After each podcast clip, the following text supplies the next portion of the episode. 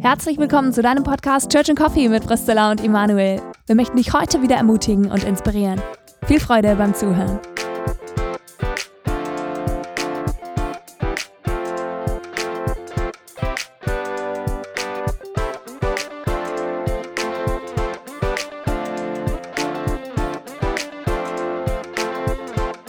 Hallo und herzlich willkommen zu einer neuen Folge unseres Podcasts Church and Coffee. Wir sind heute wieder zusammen im Podcast. Die letzten zwei Male haben wir ja Interviews geführt. Aber heute reden wir wieder zusammen und ich freue mich und ich bin sehr gespannt auf das Thema. Ich weiß noch, Emanuel, du hast in einer Folge, ich glaube, das war irgendwas Folge 13 oder so, da ging es um. Um was ging es denn da? Um, ich glaube, das war diese Folge Everyone wins when a leader gets better. Und da haben wir geredet über, was denn so Tipps sind für Leiter oder die vielleicht gerade anfangen zu leiten und in die Leiterschaft hineinwachsen. Und du hast einen Tipp gesagt, den fand ich total interessant, weil das wäre mir nicht sofort in den Sinn gekommen, dass du gesagt hast, Zeitmanagement. Und deswegen reden wir heute über Zeitmanagement, weil ich selber erlebt habe, oder du ja auch, Emanuel, oder das auch viel mitbekommst, dass Leiter manchmal daran strugglen oder herausgefordert sind im Zeitmanagement, beziehungsweise dass gutes Zeitmanagement äh, eine enorme Hilfe sein kann in Leiterschaft. Ich würde sogar noch ein bisschen steiler ausdrücken. Erzähle aus meiner Erfahrung und den Gesprächen mit Leuten aus unterschiedlichsten kirchlichen Kontexten, aus Freikirchen und Landeskirchen, ähm, zeigt sich eins, a, die die Menge derer, die starten als Pastoren oder Pfarrer oder so und die wieder aufhören nach zwei, drei Jahren, die hat deutlich zugenommen. Heute brechen viel mehr Leute äh, das ab.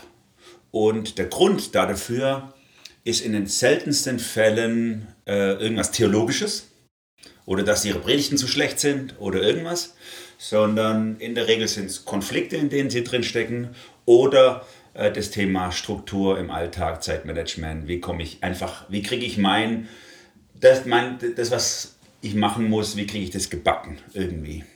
Also man könnte sagen, an diesem Thema Zeitmanagement äh, entscheidet sich für viele Leute, die starten in den hauptamtlichen Dienst, ob sie, ob sie überhaupt, äh, sag ich mal, das ihr Leben lang machen oder einfach wieder aufgeben. Und ich glaube, dass das auch für viele Ehrenamtliche gilt. Sobald sie ein bisschen mehr Freiheit haben in ihrem Beruf und nicht einfach nur 9 to 5 Stechuhr machen, ähm, sondern sie selber gestalten müssen, strugglen unglaublich viele an diesem Thema. Wie teile ich mir meine Zeit ein? Und jetzt in den Zeiten von Corona mit Homeoffice ist es noch, äh, wird es deutlich bei vielen so. Ähm, wie kriege ich eigentlich, wenn ich, wenn niemand mehr über die Schulter schaut und sagt, was ich machen muss, wie kriege ich es überhaupt hin? Mhm. Würdest du sagen, dass das zugenommen hat, der Struggle, also dass wir unorganisierter oder unstrukturierter sind, weil du jetzt gerade gesagt hast, dass das auch ein Trend ist, jetzt gerade im hauptamtlichen Dienst oder in, in Leiterschaft, dass schneller die Leute aufhören als früher? Das gilt, ich habe es jetzt aus Sicht der Hauptamtlichen gesagt, aber das gilt, glaube ich, fast auf jede Berufssparte. In, also heute sind tendenziell Leute viel kürzere Zeit in ihrem Beruf als früher. Sie wechseln viel öfters. Natürlich hat es auch was mit dem Lebensgefühl zu tun, dass man gerne abwechselnd, gerne was Neues macht und so. Das hat ja insgesamt auch das, dieses Lebensgefühl nach, äh, äh sagen wir mal, multioptionalem Leben hat zugenommen im Vergleich zu früher. Unsere Großeltern noch, die sind halt, die haben mit 15 oder 16 im Beruf gelernt, haben das ganze Leben das gearbeitet und fertig. Äh, das macht ja heute quasi niemand mehr. Also ich kenne niemand mehr, der so antritt, auch mit diesem Anspruch, das so zu machen. Das ist äh, schon ein Grund das Lebensgefühl, aber das andere ist dieses, ähm, dass wir, dass die Art und Weise, wie Beruf heute ausgeübt wird, ja viel freiheitlicher, viel eigenverantwortlicher läuft und auch viel druckvoller. Ich sage es jetzt mal so. Also im Gegensatz zu früher arbeiten wir heute durch die Digitalisierung, arbeiten wir ja äh, vielleicht 400 Prozent äh, mehr als jetzt noch vor 30 Jahren. Also meine Stunde heute, in der arbeite ich wirklich, also wirklich 400 Prozent mehr als vor 20 Jahren, als ich angefangen habe. durch die Digitalisierung, weil alles so schnell verfügbar ist. Wo ich früher dann lang Bücher wälzen musste und Sachen. Ich habe jetzt mittlerweile Bücher, ich habe ja hier vielleicht 3000 Bücher stehen, wo wir gerade sitzen. Und von diesen Büchern gibt es manche, die habe ich schon 10 Jahre nicht mehr in die Hand genommen, 15 Jahre. Die muss ich jetzt auch aussortieren, weil man einfach nicht mehr damit, man hat es digital verfügbar. Und durch dieses schnelle, viele, äh, auch schneller verändernde, sind, sind Arbeitnehmer heute viel stärker in Eigenverantwortung gestellt. Ähm, und, und arbeiten viele Berufe ja auch viel mehr so vom Ziel her, was, also was kommt hinten raus und nicht nur äh, arbeitest du deine Zeit ab. Mhm. Und das heißt, jeder muss mehr Verantwortung für sich selber übernehmen. Und dazu kommt noch dann im christlichen Kontext, äh, dass viele Leute ja dann noch engagiert sind, ehrenamtlich hier und da, noch Termine haben und so. Und wenn du dann nicht lernst, äh, dich gut zu strukturieren, dann erschlägt es dich einfach. Mhm. Ich habe ähm, ab und an mal schon ein Buch gelesen oder reingeschaut über das Zeitmanagement oder auch war bei irgendwelchen Seminaren oder Fortbildungen oder so. Und ich war manchmal ein bisschen ernüchtert, enttäuscht, frustriert, sage ich mal, weil ich manchmal den Eindruck habe, die Menschen, die das vermitteln, die sind total gewissenhaft, detail- und strukturliebend, wobei strukturliebend, anders detailliebend und routineliebend vor allem. Und ich immer gedacht habe, ja super, so eine Struktur, wie du mir die vorschlägst, die funktioniert bei mir drei Wochen, damit mir langweilig, dann brauche ich eine neue Struktur. Das funktioniert bei mir nicht.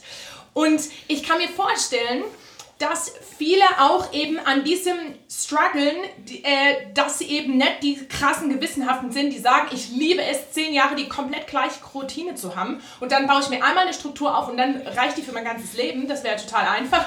Also und tatsächlich sind manche Menschen so gestrickt, aber viele denke ich auch nicht, vor allem auch so innovative, visionäre Leiter wahrscheinlich auch nicht. Und du bist ja auch nicht so, Imi. Und trotzdem erlebe ich dich als jemand, der sehr strukturiert ist und der sehr effizient arbeitet.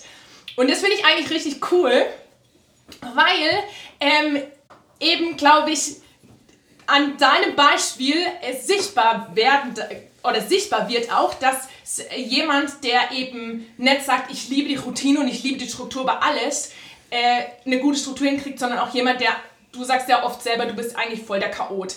Und trotzdem bist du strukturiert. Wie hat es bei dir angefangen? Oder mhm. wie hast du vielleicht angefangen, wenn jetzt jemand zuhört und sagt, ja, ich merke, mir fliegt alles um die Ohren, aber ich hasse Routine und Detail. Alleine, wenn ich diesen Gedanken habe, ich muss mich jetzt komplett strukturieren, wird mir total langweilig. Mhm. Also das hat damit mit großem Leid angefangen, dieses Thema. Wie manches. ja. Und zwar bei mir schon in meiner Teenie-Zeit.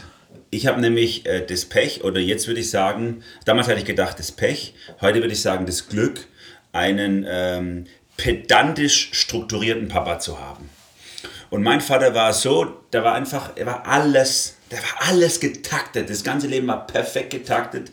Von morgens um fünf, wenn er aufgestanden ist, äh, zum äh, stille Zeit und beten und alles, bevor der Tag losging, bis nachts um zwölf, wenn er ins Bett gegangen ist. War alles durchgetaktet und er hat unglaublich viele äh, geleistet, so an reiner Arbeitskraft, aber hat auch viel Zeit gehabt für für Stille, für Ruhe, für Sammlung in sich selber, weil er so krass strukturiert war.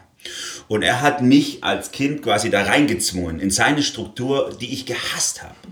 Also dieses, äh, ich musste samstags die Schuhe putzen und vorbereiten für den Sonntag äh, dass sie schön sind für den Gottesdienst. Man, ich musste Samstagmorgens, wir hatten einen Betrieb zu Hause, eine Gärtnerei, ist mein Vater reingekommen halt in, in, ins Zimmer. Dem war egal, wann ich ins Bett gegangen bin. Der ist um 8 reingekommen und ich sage, wenn du in einer halben Stunde nicht unten am Frühstückstisch bist, gewaschen und angezogen, das war ihm wichtig. Wenn du nicht da bist, dann arbeitest du heute den ganzen Tag, sonst arbeitest du nur den halben Tag. Wow. So, und wenn, und Sonntagmorgens, wir haben, ich habe im Posaunenchor gespielt, das, dessen Chorleiter mein Vater war.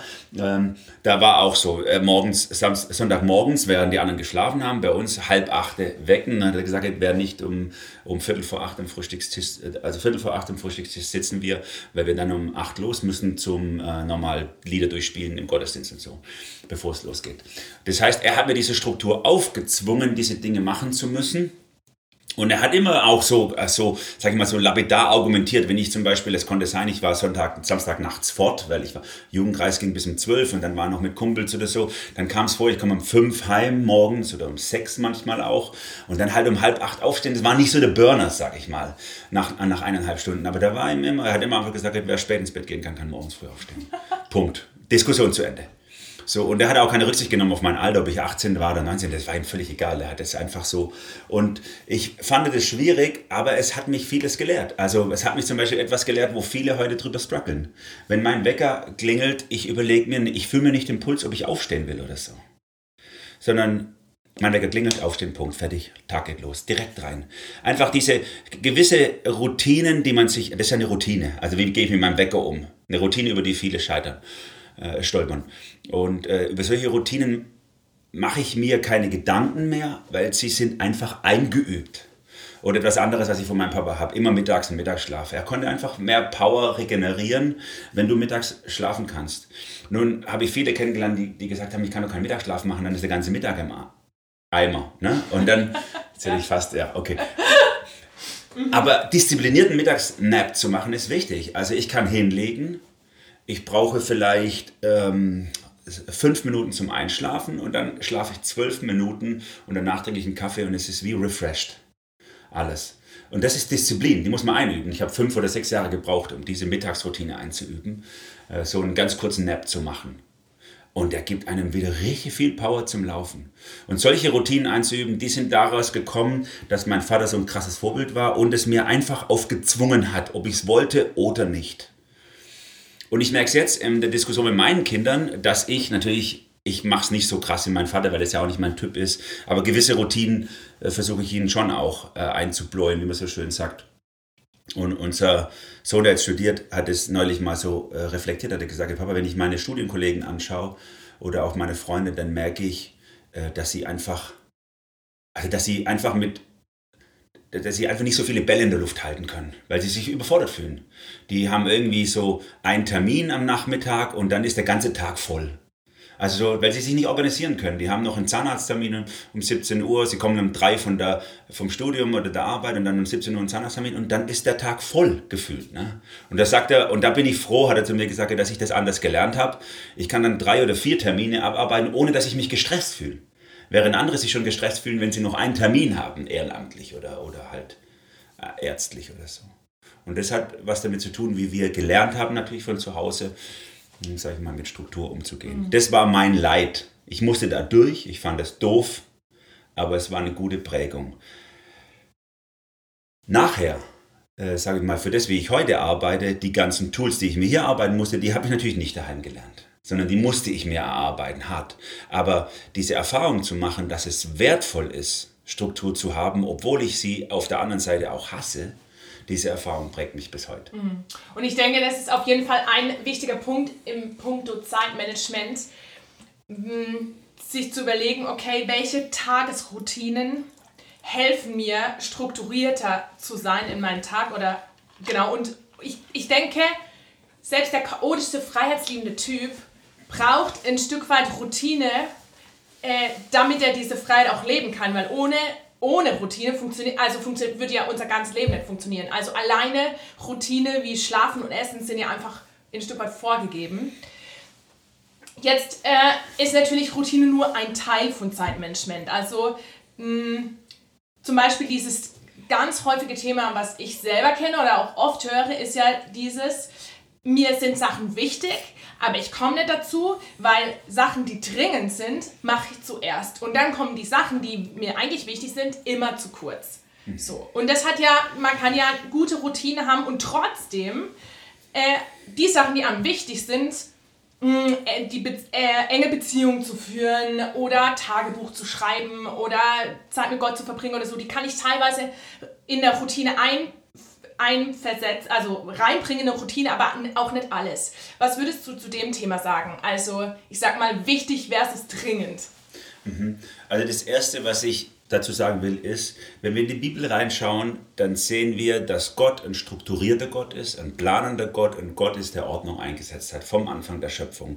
Er hat, das heißt ganz am Anfang in Mose schon, dass er die Gestirne gemacht hat, damit sie die Zeiten und äh, Jahresabläufe bestimmen. Er hat von Anfang Struktur, ist sozusagen ein Teil des Wesenszuges Gottes.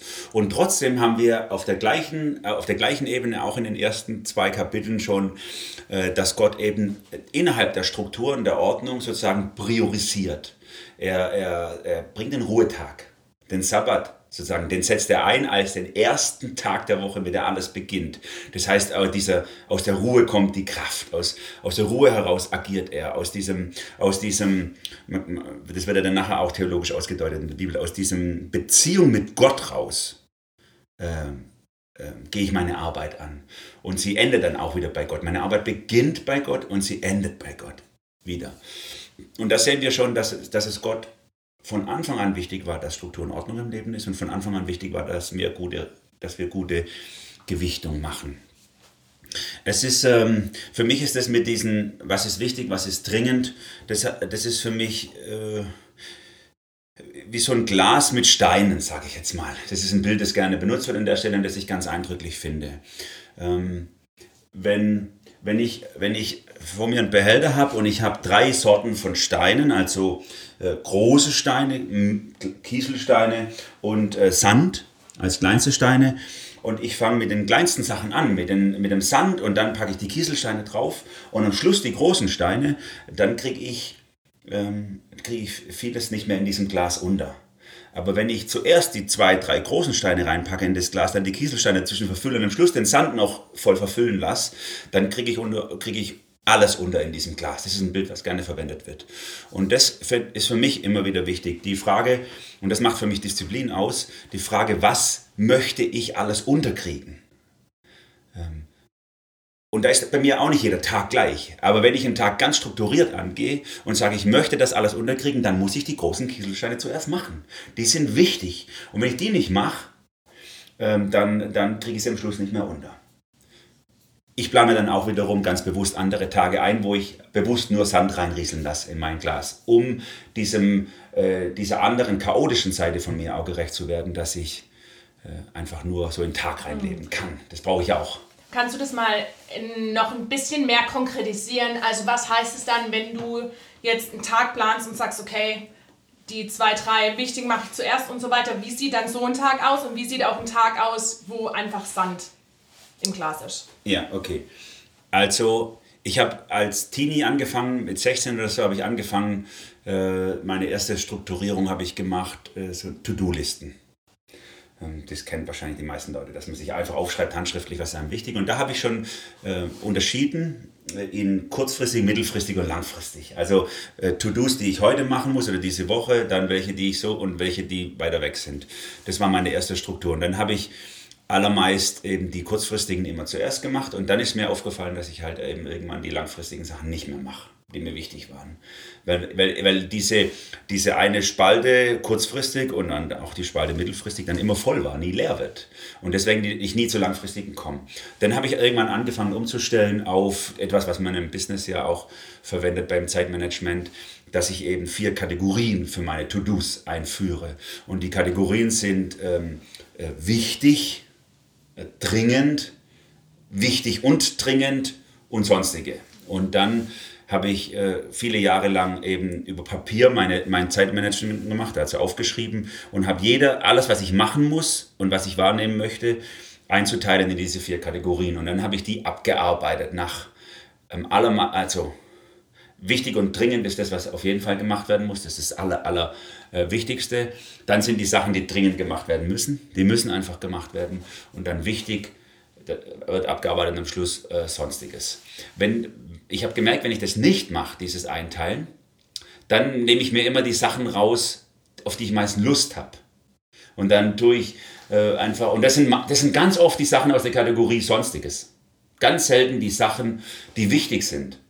Manchmal die Sachen, die dringend sind, weil sie uns so bedrücken, dass wir sie jetzt machen müssen, irgendwie so. Aber auch die schiebe ich gerne raus von meinem Typ her. Und deswegen äh, hat mir diese Einteilung geholfen. Und dann äh, ganz konsequent dann einzutragen, welche Dinge tue ich wann. Und dann mache ich zuerst die wichtig Dinge und dann die anderen und so.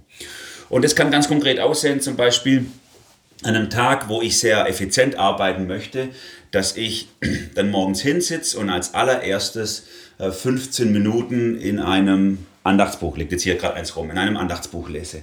Weil mir das wichtig ist. Das ist für mich das Allerwichtigste. Und wenn ich das nicht gleich mache, mache ich es nicht mehr. Und dann diese Zeit zu nehmen, um mich, um mich zu sammeln, um mich zu verinnerlichen und dann in die Arbeit reinzugehen. Und als nächstes äh, gehe ich dann meine E-Mails durch, weil die sind in der Regel dringend oder zumindest kann ich sie kategori kategorisieren. Ähm, äh, und dann gehe ich sie zunächst mal ganz schnell durch. Also dann versuche ich mir wirklich nur einen gewissen Zeitrahmen zu setzen, in dem ich die E-Mails abgearbeitet haben muss. Und das heißt nicht, dass ich die jede E-Mail beantwortet haben muss, sondern dann beim Abarbeiten gehe ich wieder dieses innere Raster durch. Wichtig, dringend, wichtig, dringend bei den E-Mails. Und das heißt, welche E-Mail kann ich sofort beantworten? Das ist, gibt so, eine, so eine, einfache, eine, eine einfache Regel. Alles, was unter einer Minute dauert, also die Ein-Minuten-Regel bei E-Mails, alles, was ich innerhalb von einer Minute beantworten kann, mache ich gleich. Die schiebe ich nicht mehr irgendwo hin. Das habe ich früher dann auch so gemacht. Dann habe ich gedacht, die beantworte ich später, weil ich keine Lust drauf hatte. Ist Blödsinn, kostet mich unglaublich viel Zeit. Also alles, was ich innerhalb von einer Minute beantworten kann, beantworte ich sofort und dann ist sie weg. Das sind oft Terminanfragen oder sowas. Ne? Sachen, die länger als eine Minute dauern, die werden dann eingeteilt in dieses, wann ist es dran, wann ist es wichtig. Und dann schiebe ich mir die so in die verschiedenen Bereiche, wo ich die dann abarbeite. Die terminiere ich dann. Das kann man über Outlook übrigens super gut machen. Also terminieren, wann muss die abgearbeitet werden, zu welchem Datum, an welche Uhrzeit muss ich die abarbeiten. Das mache ich dann. Und dann nehme ich mir für diesen Blog äh, E-Mails quasi eine halbe Stunde oder eine Stunde und dann höre ich auf damit. Zack. Und dann kommen die, die, die nächsten Themen, die ich mache, eine Predigt vorbereiten oder eben irgendwelche Protokolle durchgehen und so. Und so strukturiere ich mir den Tag durch nach, nach, ähm, nach nach kurzen Einheiten. Wenn mir ja auch so schnell langweilig wird, wie dir auch, können diese Einheiten nie lang bleiben. Also ich kann, ich kann nicht wie andere Leute drei oder vier Stunden am Stück das gleiche arbeiten, das lange. Also muss ich so mir einteilen, immer so in der Regel in Halbstunden-Takten und dazwischen immer kurze Pausen mit irgendwas, was mir Spaß macht, was, was vielleicht jetzt einfach nur äh, nicht ganz so sinnvoll ist, aber was mir eben wieder so durchatmen lässt. Und dann wieder das nächste. Eine Zeit lang habe ich mich dazu trainiert, das mit einem Timer zu machen. Also gibt ein, ein Programm auf dem PC, das heißt Timer Tab. Das ist einfach nur ein Wecker. Der läuft dann, ich habe dann meine Ohrstöpsel im Ohr und dann nach einer gewissen Zeit macht es einfach so eine Kirchenglocke oder irgendwas klingelt dann und dann weiß ich, diese Einheit ist fertig, jetzt mache ich das nächste. So ist ein sehr effizienter Tag. Wenn ich einen nicht so effizienten Tag habe und den plane ich mir auch bewusst ein, nach, zum Beispiel nach anstrengenden Wochenenden, dann mache ich den Montag oft als nicht effizienten Tag. Dann komme ich rein an den PC, dann mache ich ihn erstmal im Büro, mache ihn erstmal an, dann lehne ich mich zurück und dann gucke ich mir irgendwelche Predigtvideos an oder irgendwelche andere Vorträge höre ich mir an und lasse mich einfach füllen mit irgendwas und oder, oder versuche ein paar Akten zu ordnen, ein paar Sachen abzuheften und so und mache irgendwelche total äh, stupiden, langweiligen Sachen, bei denen ich halt regenerieren kann. Und das ist wichtig, ähm, das aber gut zu terminieren. Ne? Wenn ich das nicht plane, dann mache ich nämlich solche Arbeiten, so war es bei mir früher, äh, immer dann, wenn es druckvoll wird. Da gibt es einen Begriff dafür, wie hieß denn der? Ähm, ah, genau, äh, Prüfungs, Prüfungsputzwahn, so hieß es. Prüfungsputzwahn. ja. Da gab es Beobachtungen unter Studenten, die in die Prüfungsphase reinkommen und eigentlich lernen müssten und dann anfangen, ihre Wohnung zu putzen. Und dann sind, äh, das haben die echt untersucht, also in der Prüfungsvorbereitungszeit sind die Wohnungen für Studenten am saubersten. Spannend, ja. Weil die dann einfach alles Unwichtige, was sie sonst nie machen, fangen die auf einmal an, an zu machen in so einer Phase aus lauter Überforderungswut. Also so dieses Mist, ich möchte lernen. Oh nein, ich sortiere mal meinen Schrank durch. Ich putze mal ich, die, wieder die Wohnung. Ich putze mal die Küche aus. Und das ist, äh, das macht uns kaputt auf lange Sicht. Als Student kannst du das wegdrücken, weil du Kraft hast und dann lernst du halt auch mal nachts mhm. durch oder so. Aber das kannst du nicht aufs ganze Leben machen. Das machst du mit 40 nicht mehr. Ja, und deswegen müssen wir lernen, proaktiv das Leben zu mhm. gestalten. Und mit proaktiv meine ich, ich plane mir genau ein, an welchen Tagen muss ich effizient sein oder in welchen Zeiten. Und ich plane mir auch ein, wann ich nicht effizient sein muss, wann ich auch mal schleifen lassen darf, wann ich auch mal ähm, strukturlose Zeit. Und dann muss die aber begrenzt sein. Da sage ich, okay, die darf jetzt, das sind zwei Stunden, da darf ich strukturlos vor mich hinwerkeln, irgendwas. Aber danach muss wieder. So. Mhm. Und dann kommt auch der Mensch und die Seele und alles zu ihrem Zug. Weil es, du kannst nicht immer hocheffizient arbeiten. Niemand kann das. Ja, und das finde ich total äh, weise auch, was du sagst, weil ich glaube, bei dem Thema Zeitmanagement ist, Management ist manchmal die Gefahr, dass man dann eben so ein paar Tools hat und damit nach Hause geht und denkt, okay, ich mache jetzt jeden Tag hocheffizient. So, aber das funktioniert, also so funktionieren wir ja nicht. So funktioniert unser Körper nicht, so fun funktioniert auch unsere Seele nicht. Und wenn wir halt denken, wir arbeiten jetzt hocheffizient und wollen immer effizienter werden, dann wird sich Seele und Körper das irgendwann holen. Und dann wird es halt eben wird es einfach automatisch so passieren, dass wir äh, strukturlose Tage haben, aber die wir nicht proaktiv angehen, wie du sagst, sondern die passieren dann halt einfach und manchmal eben dann zu den ungünstigsten Zeiten. Genau, die stressen uns dann. Weil dann denken wir, shit, shit, shit, ich muss das doch fertig kriegen und gerade jetzt kommt es über mich, dass ich es nicht auf die Reihe kriege und dann, und dann kommt dieses... Ja, und ich finde, ich finde das auch ähm, richtig cool, weil das habe ich am Anfang, als ich hier war, habe ich auch immer gedacht, boah, ich muss hocheffizient meine Arbeit machen. Und dann habe ich das eben von dir gelernt, weil ich gemerkt habe, äh, dass du eben solche Zeiten hast oder du das auch äh, kommuniziert hast. So, hey Priscilla, du, du bist gerade von was ich was zurückgekommen, ist doch klar, dass du jetzt nicht so effizient bist. Und das hat mir geholfen zu erkennen, okay, nur weil ich, weil ich jetzt arbeite, heißt es das nicht, dass ich immer 150 oder selbst nicht mal 100% Leistung bringen muss, sondern es gibt manche Zeiten, wo ich 150% Leistung bringen muss, definitiv, aber dann muss es auch automatisch Zeiten geben, wo ich eben nur 50% bringe. Genau. Genau, und das ist auch aus dem Schmerz heraus geboren.